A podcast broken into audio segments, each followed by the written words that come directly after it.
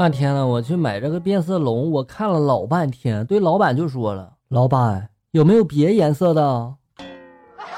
傻丫头怕黑发来的段子，脸和屁股年终考核结果，屁股比脸优秀，理由如下：光滑不易起皱，节俭不花钱保养也白净，细腻不易长斑长痘，造型简洁时尚，严肃。不苟言笑，真诚不会皮笑肉不笑，不会两面三刀，庄重大气有福相，和谐既一分为二又合二为一，紧紧围绕一个核心，忍辱负重啊！从小到大带脸受过挨打，讲团结廉洁上下，低调永远在后，深藏不露，生动传情，稍加扭动万千风情，动人心魄呀！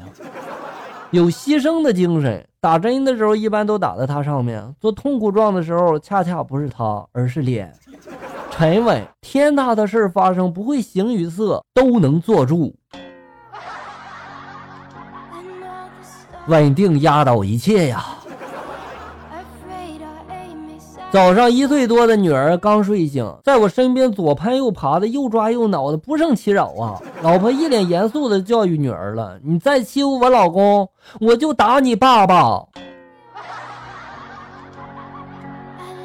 你老公真惨。公交车上，因为下班的高峰期，一小伙子就说了：“急什么急啊？别急了，我都过了好几站了，都下不了车。”另一个小伙就说了：“大哥呀，你别说了，你比我好多了，我只是路过的，都被挤上来了。”这时候，一位四十多岁的大叔就说了：“都让让，都让让，让我过去，我是这公交的司机，现在谁在那开车呢？”这车是不是随便上呀？感觉都不用买票。一个大叔偷苹果被抓了，要关一个月。大叔愤怒的就对警察说了：“我就偷了十斤的苹果，至于吗？” 警察白了他一眼，平静就说了：“曾经有一只猴子，就因为偷了一只桃子，就被关了五百年。”对呀，你说这上哪说理去？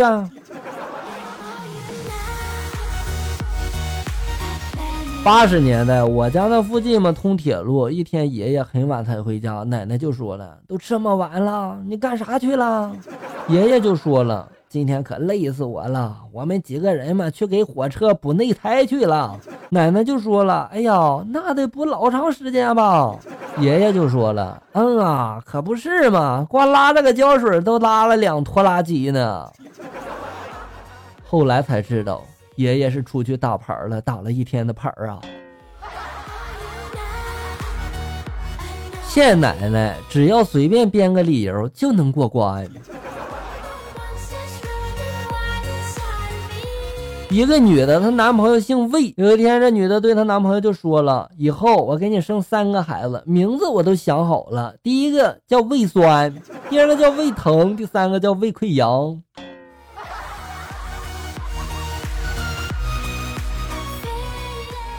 孩子天生的就是病是吧？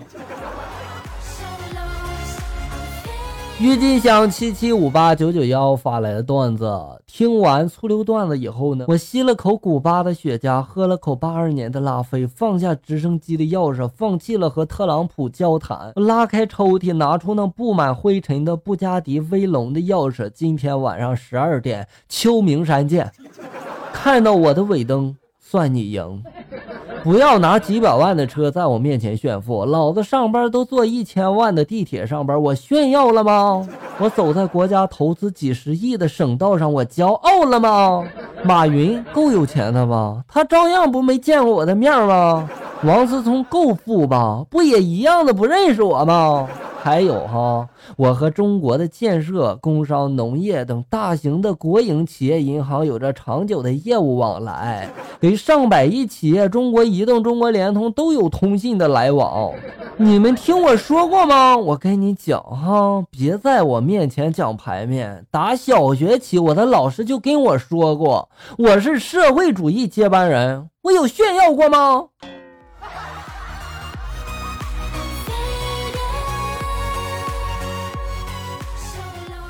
话说一个富豪正在遛狗，一个杀手呢从草丛里面就窜出来了，啪啪的两枪就把这个狗给打死了。富豪这时候就怒了：“你杀我狗干什么呀？”杀手这时冷笑了一声，就说了：“有人花五百万让我取了你的狗命。”富翁看了一眼杀手，激动地握住他的手，就说了：“你的语文老师是谁呀？我要给他发个红包。”第二天，杀手再次从这个草丛中窜出来，抢走了富翁的 iPhone 七。富翁呢，这时候紧张就说了：“你你抢我手机干嘛呀？”杀手又冷笑了一声，就说了：“因为那人再花了一千万让我取你的手机。”富翁再次激动地握住他手啊！你的老师到底是谁呀？我要给他发两个大红包。晚上的时候嘛，下起了大雨。接连两次一选，富翁觉得此地不能再住了，于是拿了把伞，想悄悄地溜出门。谁知刚到门口，杀手又冒出来了。杀手就对他说了：“我就知道你要出门，早就等着你了。”说是迟，那是快。杀手丢给他五百万，说：“这是赔你的狗钱。”把抢的 iPhone 七也塞到了富翁的怀里，一把夺过伞，看着富翁，嘿嘿的在那冷笑啊。我主人真是神机妙算呀，就知道你会拿着伞出门，专门写张纸条给我，叫我来抢伞。说完就抛下纸条，扬长而去啊！富翁这时候捡起来一看，上面是杀手主人疯狂的狂草啊！不要狗，不要手机，要他的命！富翁直接就跪下了，恩师啊，你到底在哪儿？遇到这样的杀手也是没谁了，是吧？能把命都看成伞，这语文老师怎么教的呀？这是。人生这辈子不在于你多厉害，而在于你会遇到什么人。比如说，你会遇到这个杀手，是吧？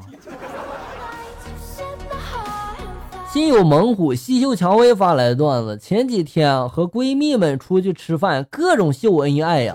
回来之后嘛，我就发了个朋友圈，哎。真羡慕你们那些女人呀，都有老公养着，而我就不一样了。我是有别人的老公养着，还不怕被别人骂。我妈呢，看见我发的朋友圈，就跑到我房间就说了：“你再不找个人嫁了，我老公也不养你了。”哼。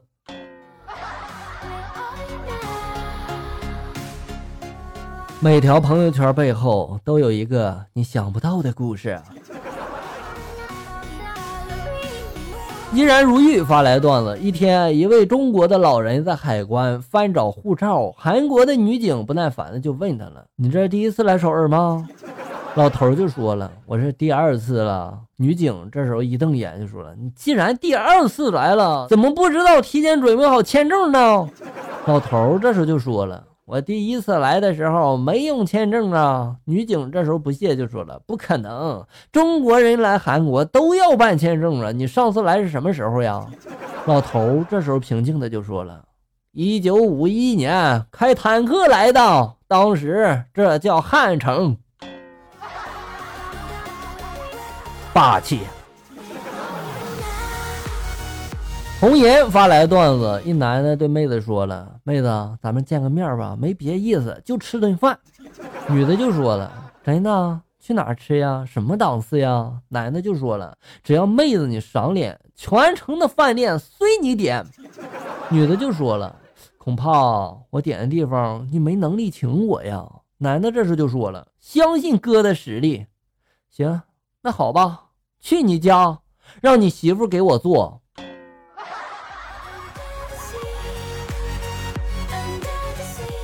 哥们儿，你这次吹不起来了吧？网名不好取，没有又不行。发来的段子：记者采访小学生，如果你有很多很多的钱，你会干什么呀？小学生这时候回答了：我会买下我们的学校。记者这时候就问了：你买下学校？你买学校干什么呀？你这是啊？小学生淡定的就回答了：我要给那些老师布置作业。也就这点出息了吧。在一个公园里，我观察他很久了。他一个人默默地坐在那儿，喝着啤酒，眼睛红红的，好像有什么心事的样子。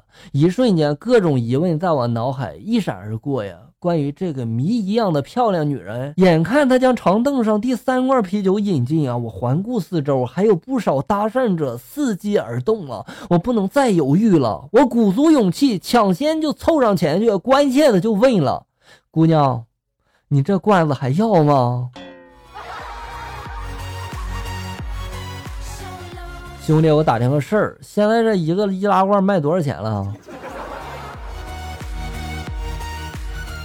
一个患者说了：“我真不明白这医院是怎么回事啊！我住进医院之后嘛，一医生说我是阑尾炎，另一个医生说我是胆结石，他们为这事就在那争论不休，互不相让啊！最后他们竟然用猜硬币正反面的办法来决出正误。”结果把我的扁桃腺给割了，这究竟是谁的错？谁的错？哥们，你不该去医院呀！听听笑哥段子，说不定就好了。和老婆开玩笑就说了：“老婆呀，明天我请你吃大餐。”老婆就说了：“有这好事儿？吃啥呀？”我就说了：“十二菜一汤。”老婆这时候就惊喜的说：“真的吗？就咱俩吗？那吃不完呀，我估计呀。”我就说：“放心吧，吃得完，就咱俩。麻辣烫，十二个菜都有。”郁金香七七五八九九幺发来段子：今天一朋友的老婆在产房里面待产，他在外面急得团团转，口里还不停就说了。老婆呀，你快点呀！老婆呀，你快点呀！我看他着急样子嘛，我就问他了：“你说你老婆生孩子，你急什么呀？你急也没用啊！”他就说了：“我能不急吗？今天生的就是知识分子啊，明天生的就是恐怖分子啊，明天是九幺幺啊！”我是不是可以理解为九月十日生人的都可以当老师啊？哥们，你太天真了吧这！宁静的海发来段子，给你说一个真事儿。一天晚上吃完饭之后，我在洗碗，我十岁的小侄儿在洗澡。过了一会儿嘛，小侄儿过来就和我说了：“姑姑，我病了。”我纳闷儿就说了：“你刚刚不还好好的吗？怎么洗了个澡就病了呢？哪儿不舒服呀？”他这时就说了：“我脑子进水了。刚刚洗澡的时候把水进耳朵里面了，没弄出来，肯定进脑子里了。”说完还加了一句。我现在就觉得这个记忆力减退了呢，头晕了。哎呀，我这时候无语了。侄儿啊，你知不知道脑子进水，他可是骂人的话呀。好了，小人们，本期节目到这里就要结束了。欢迎大家呢关注咱们节目的同名微信公众号“醋溜段子”，上面也有笑哥发布的更多搞笑内容哟。我在这里等你，咱们下期再见。